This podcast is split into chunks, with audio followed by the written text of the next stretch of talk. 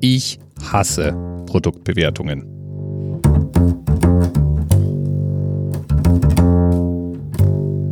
Nicht nur sind die praktisch immer irreführend, sie kosten auch Zeit.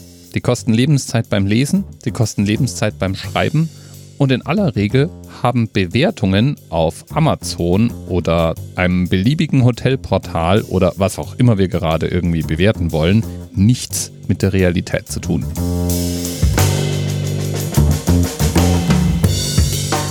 Und das habe ich jetzt nicht erfunden, sondern das hat sich wieder und wieder in verschiedenen Studien gezeigt.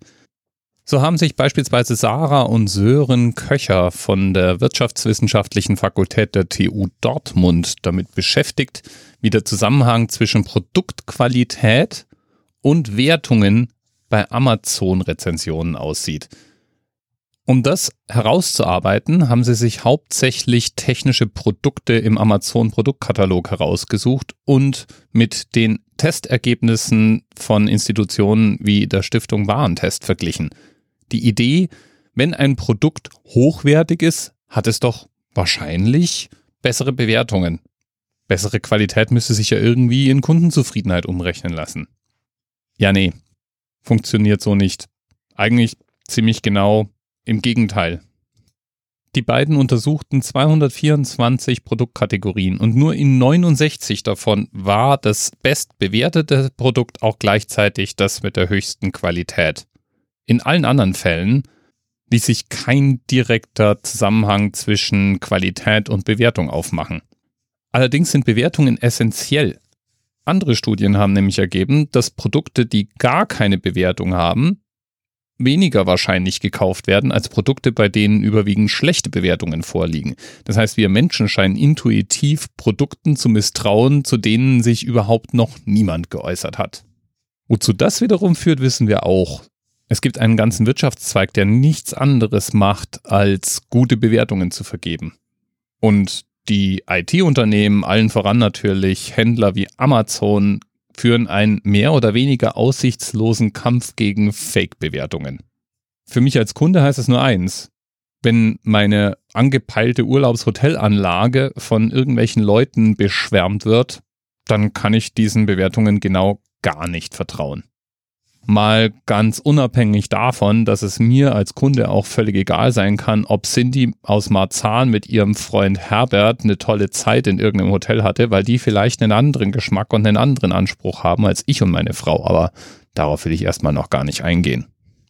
Tatsache ist, dass auch ich mich nicht freimachen kann davon. Wenn ich ein neues Produkt online heraussuche, dann lese ich zuerst mal die Beschwerdebesprechungen. Denn da stehen ja irgendwelche möglichen grundsätzlichen Fehler meiner Produktwahl.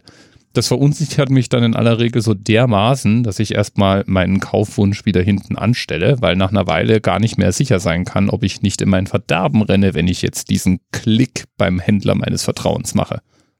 Andere wiederum fällen die Entscheidung basierend auf der durchschnittlichen Bewertung. Also zumindest, wenn die durchschnittliche Bewertung mehr als viereinhalb Punkte ist auf der 5-Punkte-Skala. Das heißt ja, die meisten Leute waren ganz happy. Und überhaupt gibt es ja auch noch die Tendenz dazu, wenn man teure Produkte gekauft hat, die dann auch demonstrativ toll finden zu müssen. Denn hätte man nicht ansonsten eine Dummheit begangen, das heißt, wir reden und schreiben uns unseren Einkauf schön.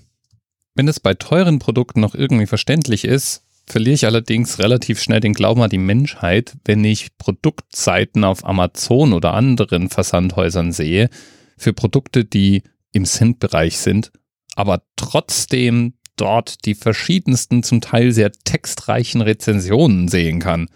Auf Amazon findet man bei Q-Tips, bei Vasa Knäckebrot, bei Ariel Waschmittel oder auch bei Lippenstift zum Teil geradezu poetisch, liebevoll und vor allen Dingen lang ausgeführte Produktbesprechungen. Woher nimmt man eigentlich die Energie, die Begeisterung und vor allen Dingen die Zeit, Q-Tips zu besprechen? Ja, und was bitte will mir der Rezensent mitteilen, wenn er die Q-Tips mit drei oder vier Sternen bewertet? Egal wie, du fragst dich wahrscheinlich so ganz allmählich, wie der Dirk denn jetzt nun auf das Thema Sternebewertungen gekommen ist und da will ich dich auch nicht weiter im Dunkeln lassen. Ich habe nach einem Thema für die 852 gesucht und was ich gefunden habe, war ein L'Oreal Lippenstift. Und zwar ein Lippenstift, der den klangvollen Namen Box of Chocolate trägt, mit so einem Pinselchen vorne dran zum Auftragen auf die Lippe.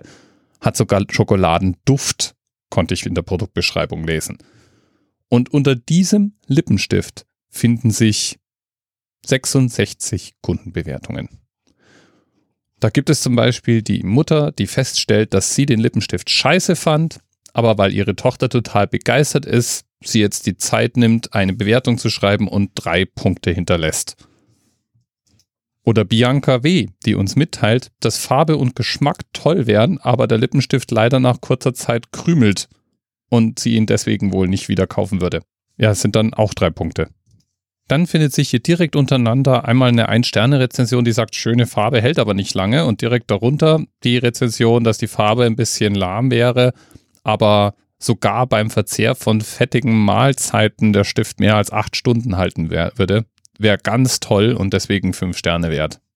Ja, L'Oreal Lippenstift. Box of Chocolate. Nummer 852. Besonderes Feature. Krümelt riecht und schmeckt aber ganz toll nach Schokolade. Liebe Kosmetikkenner da draußen, warum will man sowas eigentlich? Hofft man dabei, dass der potenzielle Küsspartner an Schokolade denkt, während er die Lippen ableckt? Oder was ist die Idee? Und liebe Rezensionsschreiber, warum setzt man sich hin und schreibt eine Rezension für einen 9 Euro Lippenstift? Ich finde, das sind existenzielle Fragen und ich finde, das müsste mir mal irgendjemand erklären. Und falls du zu den Leuten gehörst, die schon Rezensionen für Produkte auf Amazon, die weniger als 10 Euro gekostet haben, hinterlassen haben, dann nimm dir doch auch gerne mal die Zeit, um auf iTunes für einen Podcast deiner Wahl eine 5-Sterne-Bewertung dazulassen. Die freuen sich nämlich alle immer ganz dicke. Und das wäre jetzt mal so ein Effekt, für den lasse ich das mit der Sternebewertung auch gelten. Bei L'Oreal freut sich garantiert niemand über meine 5-Sterne-Bewertung. Aber bei iTunes kann ich mit einem Klick auf 5 Sterne und ein bis zwei Zeilen freundlichen Text jemanden den Tag verschönen. Wenn das nicht mal ein guter Grund ist, weiß ich auch nicht. Bis bald. TMRS 10, 9, 8. The experience of 47 individual medical officers. Was hier über die Geheimzahl der Illuminaten steht. Die 23. Und die 5. Wieso die 5? Die 5 ist die Quersumme von der 23.